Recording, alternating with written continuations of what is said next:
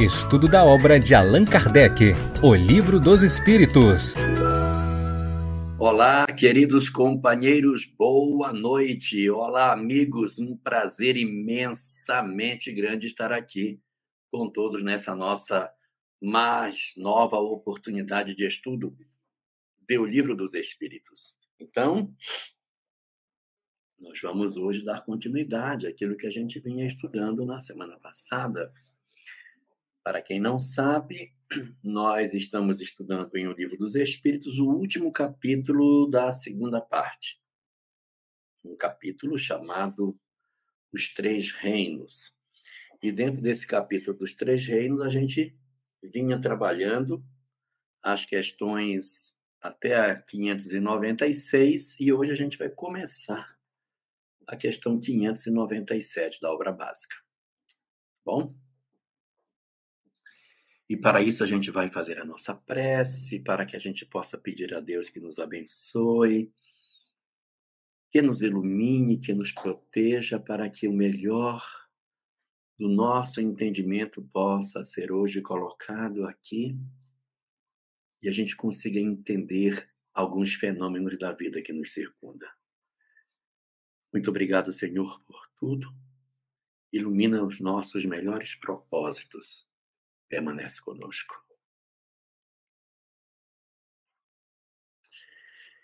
Então, como estávamos falando, ficamos na questão 596. Estamos estudando sobre os animais e o homem. Já tivemos um, um tópico anterior, que era os minerais e os vegetais, e agora a gente está avançando, pegando a parte dos animais e o homem. Começamos as primeiras perguntas e agora a gente vai seguir, porque é uma sequência longa de questões. Então, nós vamos continuar aqui dentro dessa discussão. E hoje a gente vai pegar a questão 6, 597. Nessa questão, Allan Kardec faz a seguinte indagação aos espíritos. Por que os animais possuem uma inteligência que lhes faculta certa liberdade de ação? Haverá neles algum princípio independente da matéria? O que essa pergunta está querendo dizer para nós é o seguinte: é, os, os animais eles têm alguma parte espiritual, além da parte orgânica, ou seja, Existe nos espíritos, Margarete Cruz, alguma coisa que não seja simplesmente a vida material? Tem algo nele? E a resposta, que na época de Kardec parecia uma coisa assim muito surpreendente, hoje já não é mais. Hoje nós já sabemos que sim, que os animais são dotados de uma parte espiritual. Nós só não podemos chamar essa parte espiritual dos animais de espírito. Por que, que a gente não pode chamar de espírito? Porque ainda não tem livre-arbítrio. Então, vejam que a resposta ela vai ser uma resposta bem contida para responder à pergunta que foi feita. Então, vamos lá, olha a pergunta. Por que os animais possuem uma certa inteligência que lhes faculta uma certa liberdade de ação, diferente do vegetal que não tem essa liberdade, né? Os, os vegetais não têm cérebro, não têm sistema nervoso. É uma estrutura muito, muito, muito mais simples do que um animal. Então ele diz: por que eles têm certa faculdade, liberdade de ação? Existirá neles, haverá nele algum princípio independente da matéria? A dúvida era se os animais eram só corpo e sem nada espiritual. Por que essa pergunta aparece? Porque isso existia no passado, sabe? Quando a gente se aproxima do conhecimento de outras correntes religiosas, hum, a gente vai descobrir que é, algumas doutrinas religiosas dizem que o animal não tem nada. O animal não possui, possui, possui só vida orgânica. O Espiritismo diz: não, ele não tem só vida orgânica, não. Ele tem uma vida outra, que é uma vida que lhe dá inteligência, Porque hum, o animal, ele, ele não simplesmente tem vida orgânica, ele não simplesmente se reproduz. Ele se movimenta, ele faz escolhas, ele, ele late, ele mia, não é? O animal, ele, ele tem uma, uma certa liberdade de ação. E era, ia ser extremamente surpreendente saber, afinal, os animais eles têm alguma coisa além da matéria? E é nessa pergunta que abre-se a perspectiva de que sim. E olha só, não só os espíritos dizem que existe uma parte espiritual nos animais, mas conta outra. Existe e sobrevive ao corpo. Dizem assim os espíritos. Há e que sobrevive ao corpo. Então, os animais são dotados de uma fração espiritual, de uma parte espiritual deles, que, de certa maneira. Deixa eu só fechar uma porta.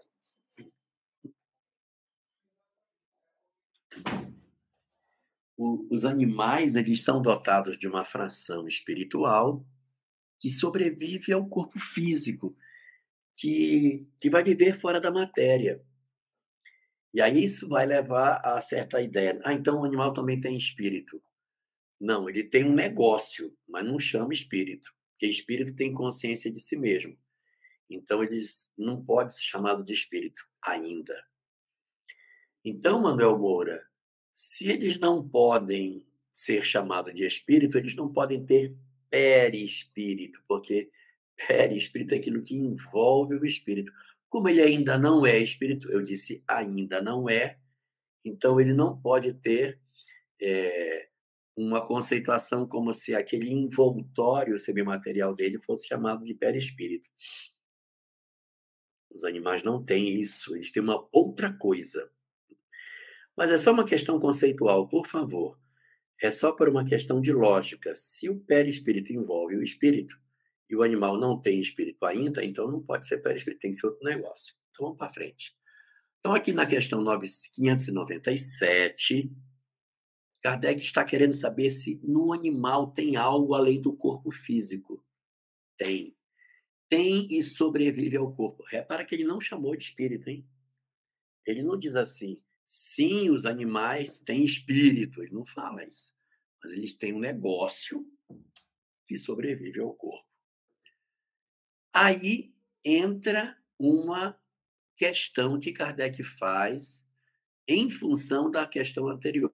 Porque a questão anterior diz que tem. Aí, opa! Vamos então entender o que é isso. Aí, é, o André Pessoa pergunta se não é um espírito primitivo. É, a questão é o conceito, André. E quando a gente fala espírito, a gente está dizendo que é um ser consciente. E ele não é consciente ainda. Então, ele é só um ser, um, uma parte espiritual que depois vai se desembaraçar do corpo físico e vai ter vida depois da morte. Então, na pergunta 595A, ele tenta saber se, se isso que o animal tem que sobrevive à morte, se é igual ao do homem. Ele pergunta assim: será esse princípio que o animal tem uma alma semelhante à do homem? Ou seja, o homem possui uma fração espiritual que é idêntica àquela que o animal possui, ou seja, é a mesma coisa que o animal possui, é o que o homem tem, aí os espíritos é, é complicado, né? porque a nossa linguagem é muito pobre. E aí você vai ver os espíritos tentando explicar isso. Olha lá o que eles dizem. É também uma alma, ou seja, é também uma coisa espiritual. Se quiserdes, ou seja, se você quiser definir, é, é também tem dependendo isso do sentido que se der a essa palavra. É complicado querer explicar isso, porque é, mas não é. É parecido com o homem, mas não é idêntico ainda. É mais atrasado do que aquilo que o homem seja.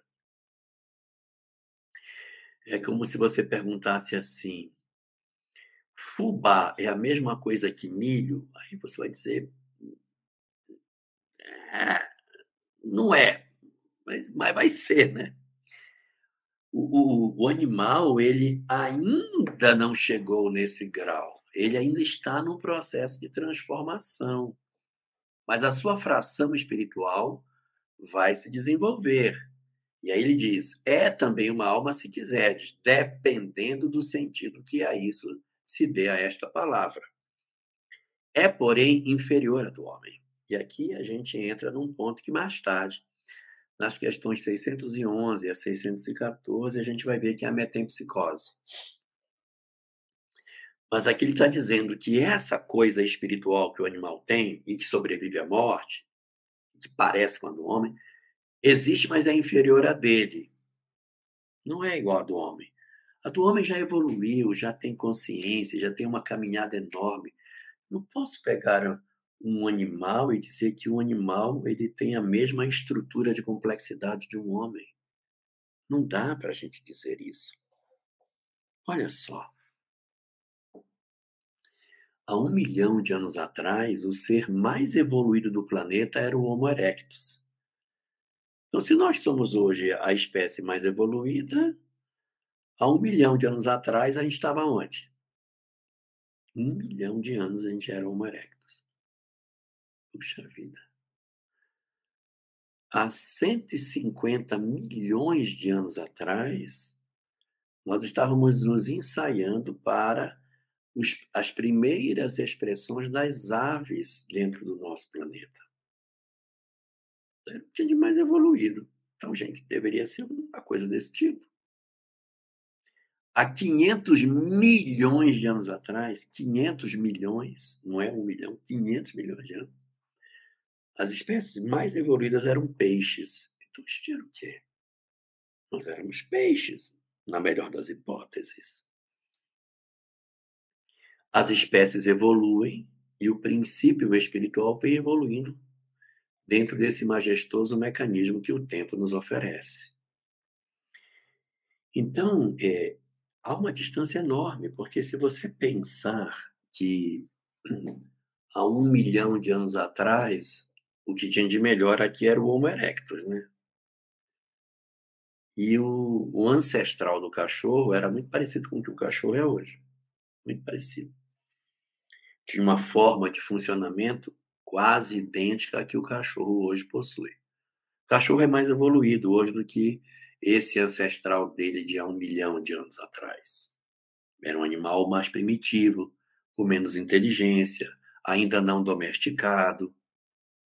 Tinha uma série de fragilidades, mas em termos da forma de se organizar, de como é que o, a matilha hoje, a, alcateia naquela época se formava, muito parecido.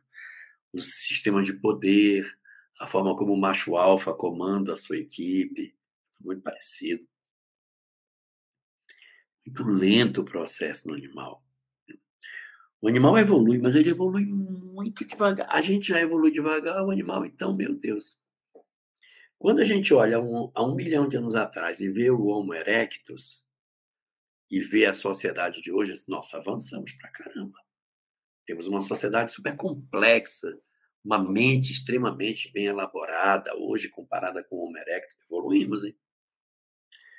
Do ponto de vista intelectual, evoluímos demais. Olha só a tecnologia que a gente dispõe hoje. E o cachorro continua cavando buraco, dando osso no buraco, mordendo os seus inimigos. Que progresso que esse animal fez? Muito pouquinho. É muito lento. O progresso do espírito, quando ele alcança a hominalidade, né? quando a gente chega, quando o espírito nasce, ou seja, quando a gente alcança a condição hominal, é uma coisa maravilhosa, porque abre-se um, uma, uma perspectiva extraordinária nesse sentido. Mas o animal ele também está evoluindo, mas de maneira bem devagarinho, muito, muito lento. Aí a gente já vai talvez já questões para não ficar que a gente vinha vendo, né? Então, vamos logo resolver aqui algumas questões. Nós temos aqui uma questão do perispírito, que que o Manuel Moura fez, a gente já conversou. Aí tem uma da Dela Moraes. Oi, Dela, boa noite para você. Fazia tempo que eu não lhe via. Como é que está? Ah, ela pergunta assim: como que alguns animais têm uma certa mediunidade? A minha vira-lata tem mais mediunidade do que eu. Sim. Kardec trata sobre isso no livro dos médios. Ele diz que os animais eles não têm a mediunidade no sentido que a gente possa expressar e dizer assim: ah, o meu cachorro deu uma comunicação mediúnica lá no centro. Ele não vai dar uma comunicação, ele não tem estrutura para dar comunicação. O gato não vai fazer uma psicografia, não vai fazer. Então, essa capacidade de trazer uma mensagem inteligente através do animal não, não existe, de você dizer. Meu cachorro fez uma dissertação lá no palestra de onde foi meu cachorro que fez, não tem como. Ele não tem estrutura cerebral para dar uma comunicação. Então, a mediunidade, nesse sentido, ela não é considerada como satisfatória pela visão de Kardec, apoiada naquilo que os espíritos oferecem.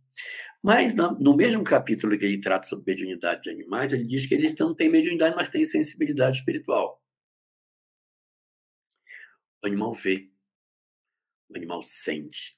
O cachorro fica latindo, latindo, latindo, latindo, latindo. Às vezes entra uma pessoa em casa e o cachorro late, late, late, late, e está latindo para as companhias espirituais que a pessoa tem. Gato, a mesma coisa. Cavalo enxerga espírito na estrada. Então, tem coisas que acontecem de percepções espirituais, mas mediunidade mesmo não. E não tem estrutura para uma mediunidade ostensiva, tá bom? E aí, André, não é um espírito primitivo. Não, não é um espírito primitivo. Ele ainda não, ele ainda não é espírito. Ele é um treco que vem antes de ser espírito. Espírito primitivo tem um ser humano que está nas suas primeiras encarnações. Aí é um espírito que já tem consciência, tem raciocínio, tem livre-arbítrio, já é um homem, mas está nas primeiras existências. Então é um espírito primitivo. A Clau Hagel pergunta se ele sobrevive e reencarna. O que, que você acha, Clau? Tudo está em evolução, tudo está em evolução. Os animais também reencarnam. E eles reencarnam, daqui a pouco eu até vou falar mais disso, mas respondendo a sua pergunta é sim. Sobrevive e reencarna porque tem que progredir, né? Está tudo em progresso. Os animais também, os seres humanos também. Aqui o Kleber Freitas diz: o cão late o tempo todo também no mundo espiritual. Tem cachorro que não late o tempo todo, né?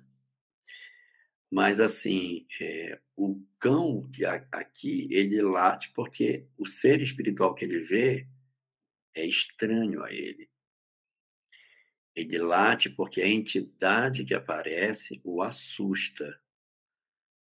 Mas ele não late para todo espírito que ele vê, porque senão ele ia passar o tempo latindo dentro de casa. Tem espíritos que não o assustam, então ele vê e aquilo não o incomoda. Se um animal no mundo espiritual encontrar uma entidade bizarra, ele vai latir. Né? Agora, se encontrar uma entidade que seja compatível com aquilo que ele tem como expectativa de ser humano, ele acaba não latindo. Então, isso vai depender muito de qual entidade que ele está vendo do lado de lá da vida. Aí aqui a Margarete traz dizendo que eles trazem emoções de alegria, tristeza, sente dor, sim. O animal tem tristeza, tem alegria, sente dor, eh, tem sofrimento. E a doutrina espírita nos diz que o sofrimento do animal ele é diferente do sofrimento do homem, porque o sofrimento do homem é um sofrimento aliado a um aspecto moral. E o animal não tem esse aspecto moral ainda desenvolvido. Então ele sofre, mas ele não não não experimenta a angústia do sofrimento que o ser humano possui. Então, o ser humano, além do sofrimento, tem o sofrimento do sofrimento. Essa característica que só a espécie humana possui é que dá o sentido moral do sofrimento que o animal não possui. O animal ele tem a tristeza, né? O dono morre, ele fica triste, ele fica sem querer comer, é tristeza.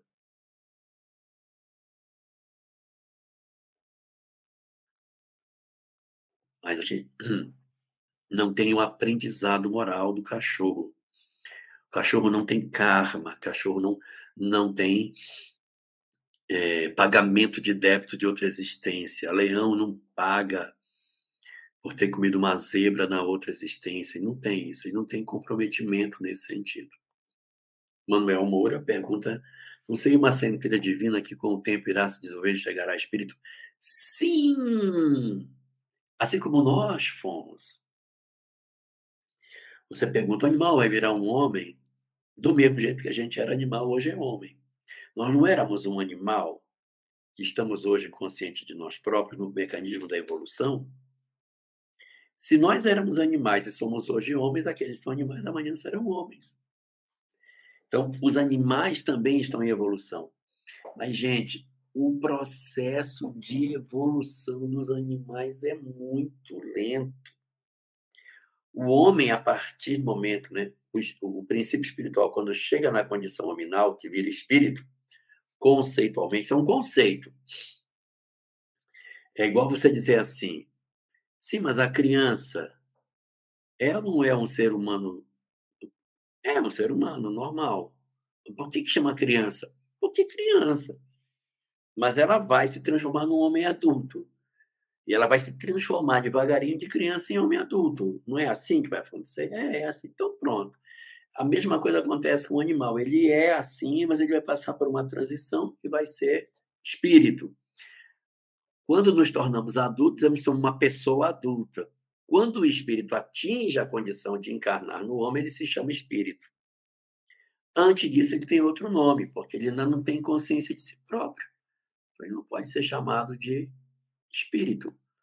Boa noite, Ana Clébia. Seja muito bem. Minha mãe perguntou de você, Ana Clébia. Queria saber onde é que você estava. Eu disse, mas ela já foi embora para Icó, mãe. Ela já está para lá. Está tá longe. Nessa altura, ela não, a gente não vai ver ela dessa vez mais. Então, essas são as, as balizas que a gente tem para trabalhar. A Clau Hagel diz assim: até hoje tenho muitas dúvidas sobre essa questão. Dizem que o animal ainda não se individualizou. Não, não é verdade, ele já é individualizado. Mas ele reencarna. Chico viu o cãozinho dele reencarnado. Sim. Mas ele já é individualizado. O que é individualizado? Ele tem uma experiência própria. Se ele não fosse individualizado, a experiência de um misturava com a do outro. Não. O meu cachorro tem as experiências que são dele. O seu cachorro tem as que são do seu. O meu gato tem as experiências que o meu gato tem, o seu tem as suas. Os animais, é, eles têm as suas próprias experiências. Maria da Conceição Souza pergunta se nós já fomos animais domésticos. Sim. Quem está dizendo isso não é doutrina espírita, não. A biologia diz isso. Ué, hoje existe o Homo sapiens na, na nossa na nossa nosso planeta. E há 500 mil anos atrás, tinha Homo sapiens aqui. Nós estávamos nos seres primitivos, nós tivemos várias etapas anteriores a nós, com o surgimento de vários de várias subespécies e espécies, homem de Cro-Magnon, o homem de Neandertal, do qual nós não descendemos, o homem de Pequim, o homem de Java, várias expressões até chegar na nossa condição nominal de hoje. Então a gente já foi isso. Eu estou falando da história próxima. Puxar mais para trás, a gente é mais animal ainda. E é isso mesmo, a gente vem do jeitinho que a gente é hoje, hominal, a gente foi animal lá atrás.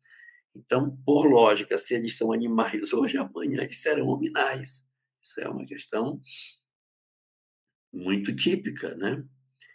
O Júlio Aniceto diz o seguinte: fiquei viajando, vendo o mar e pensando quantos espíritos simples e ignorantes tem esse marzão, uma vez que fomos átomos e os zilhões de átomos da água serão anjos um dia. Muito filosófico seu raciocínio, mas ele é verdadeiro. Tudo na natureza vibra. Tudo na natureza está em processo evolutivo. Tudo está dentro do mecanismo do aprendizado. Dos, dos átomos para as moléculas.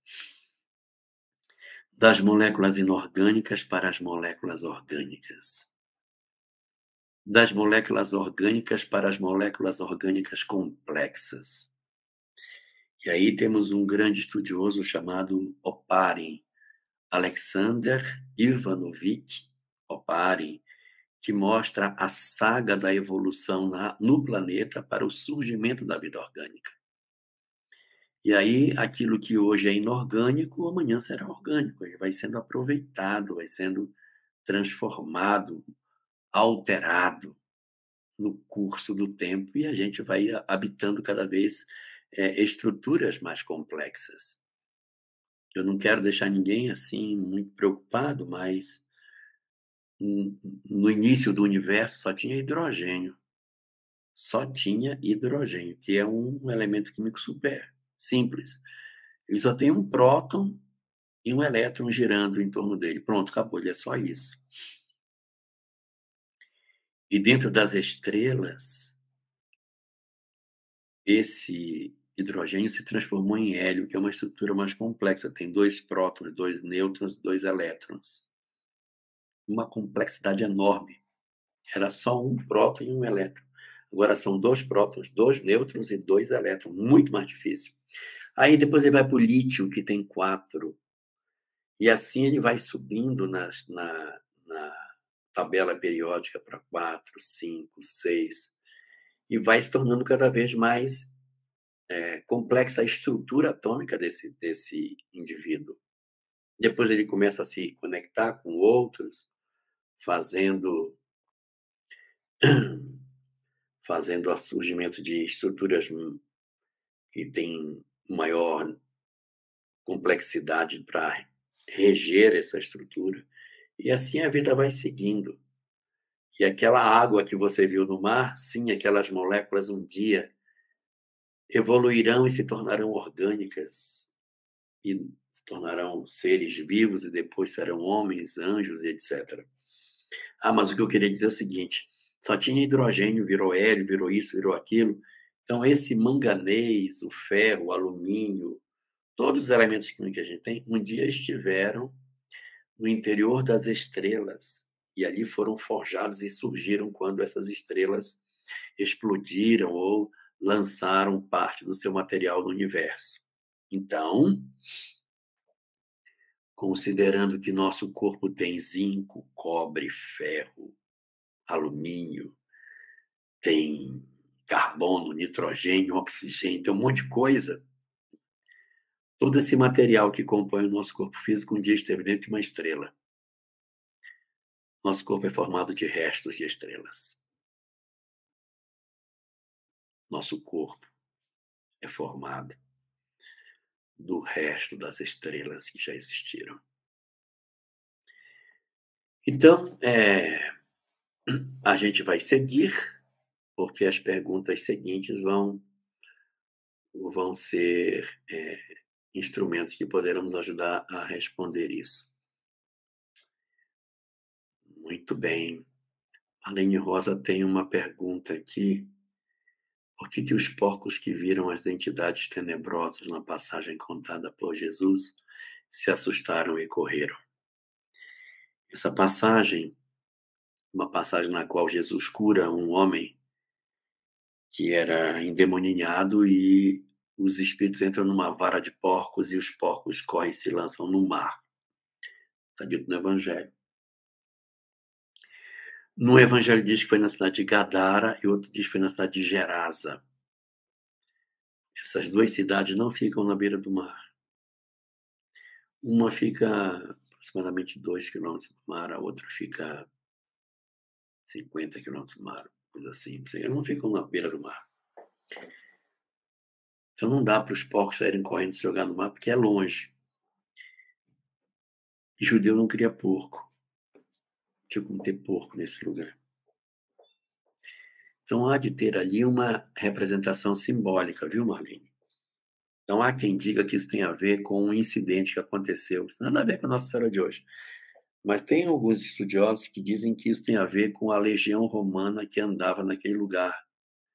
Tinha as legiões romanas elas tinham um símbolo, um animal, geralmente era um animal, era um símbolo. E a legião romana que andava nessa região ali da, da Palestina, o símbolo dela era um javali. Se não me engano, era Fretensis, o nome da, dessa legião romana. E essa legião romana fez isso com os judeus da época, numa revolução, empurrou os homens no mar. Então eles criam essa imagem de que agora Jesus iria jogar os porcos no mar. Mas não dá para eles saírem de Guedara ou de Gerasa e se, se lançarem no mar. Então há muitos estudiosos que apresentam isso como sendo uma hipótese parabólica e não um caso real, tá bom? Vamos para frente. Muito bem, vamos seguir porque nós temos aqui. É, vou só responder aqui uma pergunta para a Clau Hagel, que é um conceito de alma coletiva. O conceito de alma coletiva aparece no livro A Gênese de Allan Kardec. E esse conceito não tem a ver. Não, eles se, é, Iane, eles se jogam no mar, tá? não é no rio. O, o conceito de alma coletiva Kardec apresenta e ele diz o seguinte: os peixes, cardume está andando no mar, você percebe que ele faz um balé como se tivesse uma mão que comandasse todos. Esse é o sentido de alma coletiva. Seria alguém que não está encarnado, mas que dá o comando para o cardume, ou para o bando de andorinhas que faz aqueles balés no ar. Então, ele considera que possa existir entidades que não são ainda, ainda humanos, não são, não estão encarnados, mas eles têm uma certa é, conexão com com esses seres e fazem o comando da movimentação deles. Porque alguns animais foram extintos? Porque não se adaptaram ao meio. É uma questão biológica. É natural da evolução que determinados animais não se adaptem e aí eles desaparecem. Quando, no processo evolutivo, a gente só tem três opções: ou migra, ou morre, ou se adapta.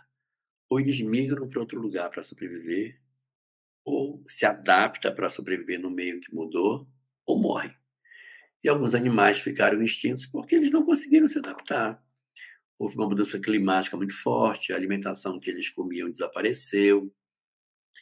E aí, em função desse, desse, dessa situação perigosa, os animais não conseguiram sobreviver. Outros sobreviveram porque eles comiam o elemento A e o elemento B.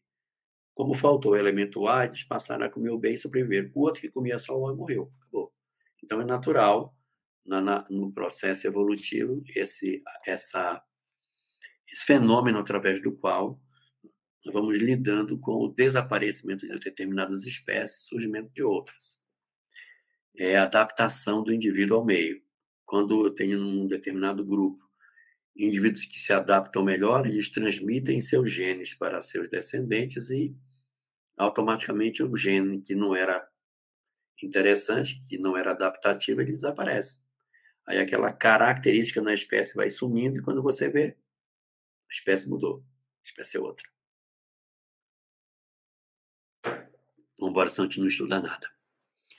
É... Vamos para outra pergunta.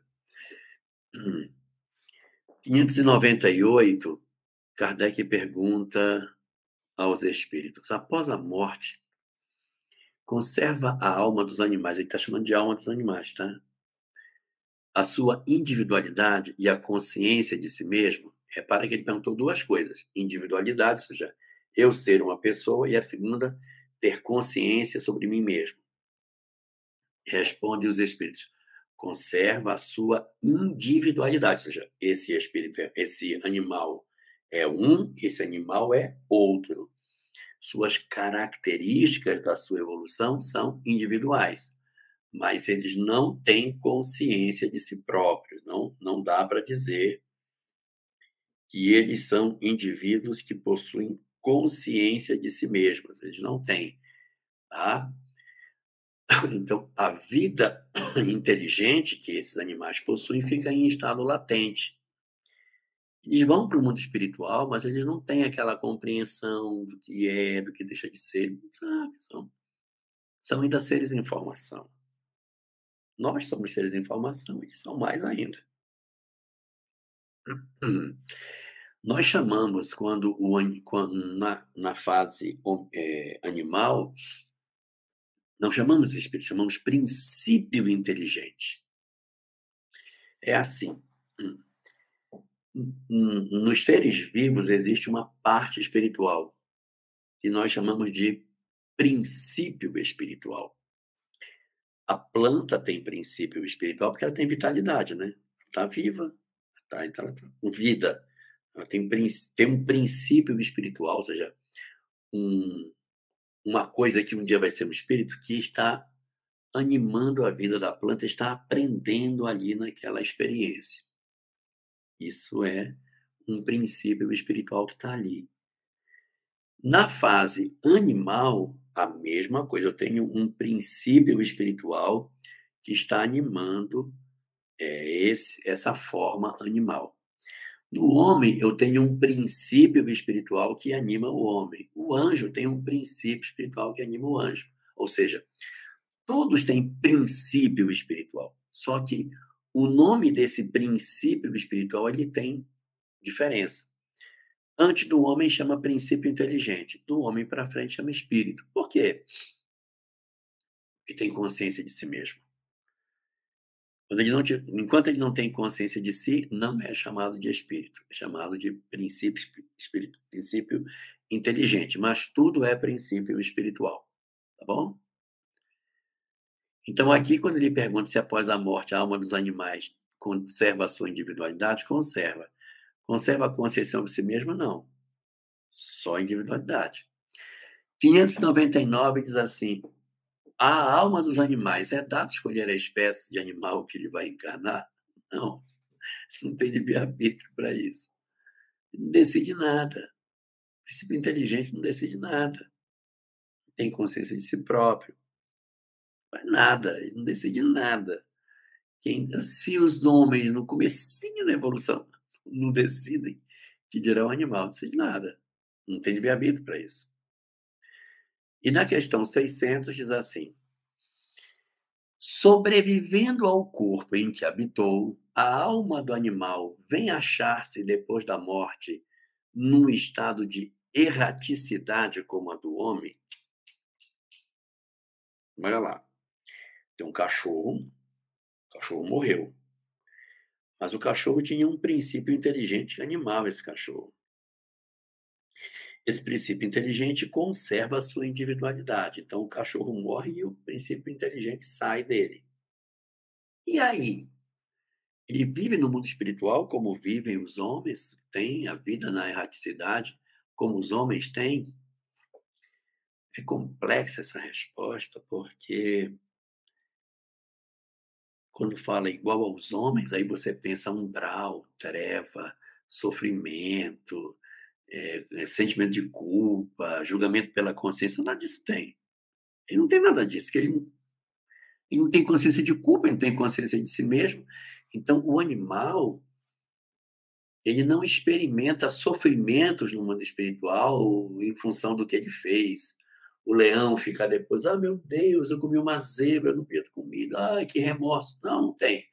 Leão não tem consciência de si mesmo. Então, não há essa semelhança com, com essa característica do daquilo que a gente pudesse dizer que eles vão ficar do lado de lá como o homem. Não, eles, eles podem até ir para a erraticidade, mas é diferente do homem.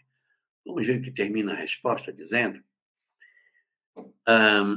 os espíritos dele fica numa espécie de erraticidade, uma espécie, ou seja, ele, ah, ele vai para o mundo espiritual, pois que nunca, pois que não mais se acha unido ao corpo.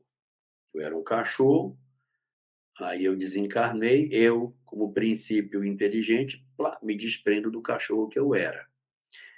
Eu vou ter uma vida desconectada do meu corpo físico que morreu. Só que, como diz aqui, ele não é um espírito errante. Ele não sofre penalidades, ele não sofre, não tem sofrimentos, ele não tem aquela, aquela dor. Por quê? Ele não é um espírito errante, e os espíritos dizem, por quê? O espírito errante é um ser que pensa e obra por sua livre vontade. Então, ele não tem isso. Ele não tem essa liberdade que a gente é, entrega para os animais. Ah, de idêntica faculdade, não dispõe dos animais. A consciência de si mesmo é o que constitui o principal atributo do espírito. Então, não tem sofrimento para animal no mundo espiritual. Não tem. Tá, e o animal vai fazer o quê depois da morte? Ele não sofre, vai fazer o quê? Então diz aqui, ó. O do animal, ou seja, o princípio que anima o animal depois da morte, é classificado pelos espíritos a quem incumbe essa tarefa e utilizado quase que imediatamente. Então, os animais no mundo espiritual, eles não têm erraticidade, então eles são aproveitados no mundo espiritual, quando interessante, quando não reencarna. Quando eles desencarnam, eles são aproveitados, ou em funções que sejam interessantes no mundo espiritual, ou então reencarna. Desencarnou o mosquito, encarna. Fazer o que com o mosquito lá? Volta para reencarnar. Existem três situações que podem acontecer com o animal depois da morte. Primeira, desencarnou, encarna de novo. Uma mosca desencarnou, tubuf, bota de volta. Ah, aqui foi um, um, um salamandra, bota de volta. Então, desencarnou, recoloca para o mecanismo natural da evolução. Devolve para o corpo para uma nova experiência, para novos aprendizados. A alma dos animais não tem razão pela qual ficaria no mundo espiritual fazendo o quê? Então, elas podem ser utilizadas quase que imediatamente na reencarnação. Segunda situação que elas podem ser aproveitadas. Presta atenção, Cláudio. O mecanismo da evolução das espécies existe. Então, eles podem pegar animais para trabalhar a alteração estrutural genética desses indivíduos para que quando esse animal vier para a reencarnação, ele force mudanças fisiológicas no DNA deste elemento, fazendo com que ele se adapte ao meio.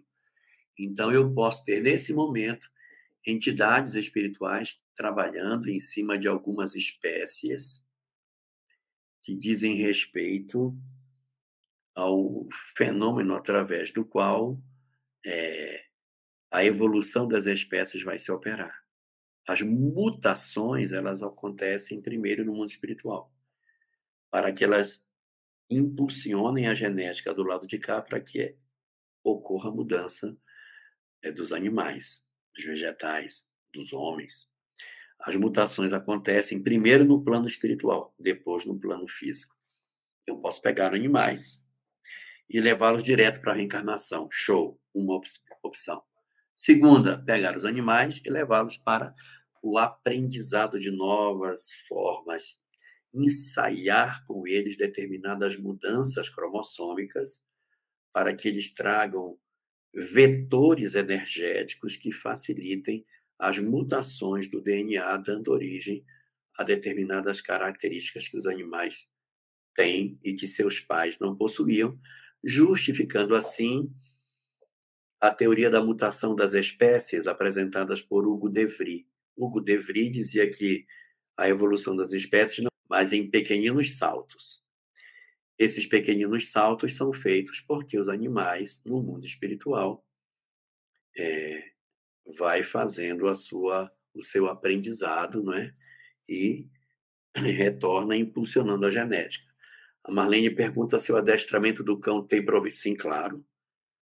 O adestramento do cão tem proveito, ele vai aprender com isso e vai levar na sua evolução esse aprendizado que ele está levando aqui.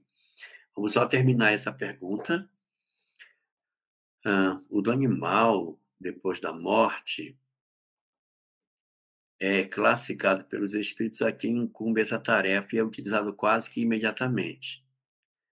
Não lhe é dado tempo de entrar em relação com outras criaturas, ou seja, ele não tem sofrimento, ah, tem que me reconciliar. Mas, se for necessário, ele reentra em contato para algumas atividades. Por exemplo, são três situações: ou reencarna rapidamente, ou é usado nos laboratórios do mundo espiritual para a produção de novas espécies, ou é levado para o mundo espiritual para trabalho. Existem alguns espíritos que são, perdão, existem alguns animais que desencarnados atuam no mundo espiritual sob orientação das entidades benevolentes para a produção de serviços em prol do socorro das pessoas. No livro Nosso Lar aparece isso de maneira muito clara quando se vê é, cachorros sendo usados para rastrear entidades nas furnas do umbral. É, tem um animal que ele é chamado parecido com um muar, parecido com um burro, que puxa uma padiola. Ele fala de uma, um pássaro que devora formas pestilentas que as entidades excretam de si. Então essas essas entidades elas são usadas no serviço do bem. Estão todas no mesmo capítulo lá no nosso lar. Se não me engano, é capítulo 42 ou 43 em que aparece essa ação dos espíritos lá atuando. Então, essas seriam as características que a gente tem no desenvolvimento dos espíritos. A gente precisa terminar, e aí tem algumas perguntas aqui, só para a gente poder fechar. É, Aqui aparece uma perguntinha. É, não entendi essa aqui da Salete, catéter, o gatinho. Não sei o que, não entendi essa do gatinho. Você pode fazer de novo. Eu tinha um pincher que era muito inteligente acima de mim e hoje eu tenho um pincher completamente sem educação natural dele. É uma graça, mas é porquinho mesmo. Eu ensinei tudo para ele. É, os animais não são idênticos, né? Às vezes a gente fala, ah, nessa espécie o comportamento é esse, mas não é. Aí a Manuela pergunta: se somos mais evoluídos que os animais não humanos, não seria nossa obrigação moral auxiliá-los em sua jornada ao invés de explorá-los, comê-los, subjugá-los? Sem dúvida. Sem dúvida. A maturidade da humanidade vai chegar aí. Mas a gente ainda se compraz em ver ser humano matando ser humano. Gente assiste na televisão. A gente ia para o circo romano ver as feras devorar os homens. Tão perto da gente isso ainda. Nós somos animais ainda muito cheios de bestialidade. A Cléia pergunta se os animais, quando morrem, vão para a colônia Rancho Alegre. Depende. Tem muita colônia no mundo espiritual, Rancho Alegre é só uma. Aqui o Manuel Moura pergunta: será que eles não iriam para um local específico apenas para eles? Possível. Só que tem que ter mentor para tomar conta deles. Se botar só um monte de animal, não adianta. É, então, essas circunstâncias nos fazem perceber que os animais são, na verdade, espíritos que, perdão, princípios espirituais que se tornarão espíritos mais à frente quando se desenvolverem. Essa é a grande lição para o nosso dia de hoje. A gente vai fazer a nossa prece para encerrar o nosso estudo e na semana que vem a gente pega de onde a gente parou para continuar o nosso aprendizado. Vamos orar? Senhor, nós te agradecemos as oportunidades que tu nos concedeste e te pedimos que nos abençoes a vida, que ilumines os nossos propósitos, que ofereças a nós a chance de sermos lúcidos diante das nossas provações e que nós consigamos enxergar os nossos irmãos, animais, vegetais, como parceiros de caminhada, nos educando de maneira efetiva no trato com eles e na forma da nossa alimentação. Ilumina-nos nesse objetivo, Senhor, e nos ajuda a sermos dignos da condição que tu nos ofereceste. Fica conosco assim, Senhor, Protege-nos nesse grande propósito de nos transformarmos e ilumina os nossos melhores anseios de sermos verdadeiramente bons. Muito obrigado, Senhor. Estude conosco. Faça parte da família Espiritismo e Mediunidade. Em Lives TV.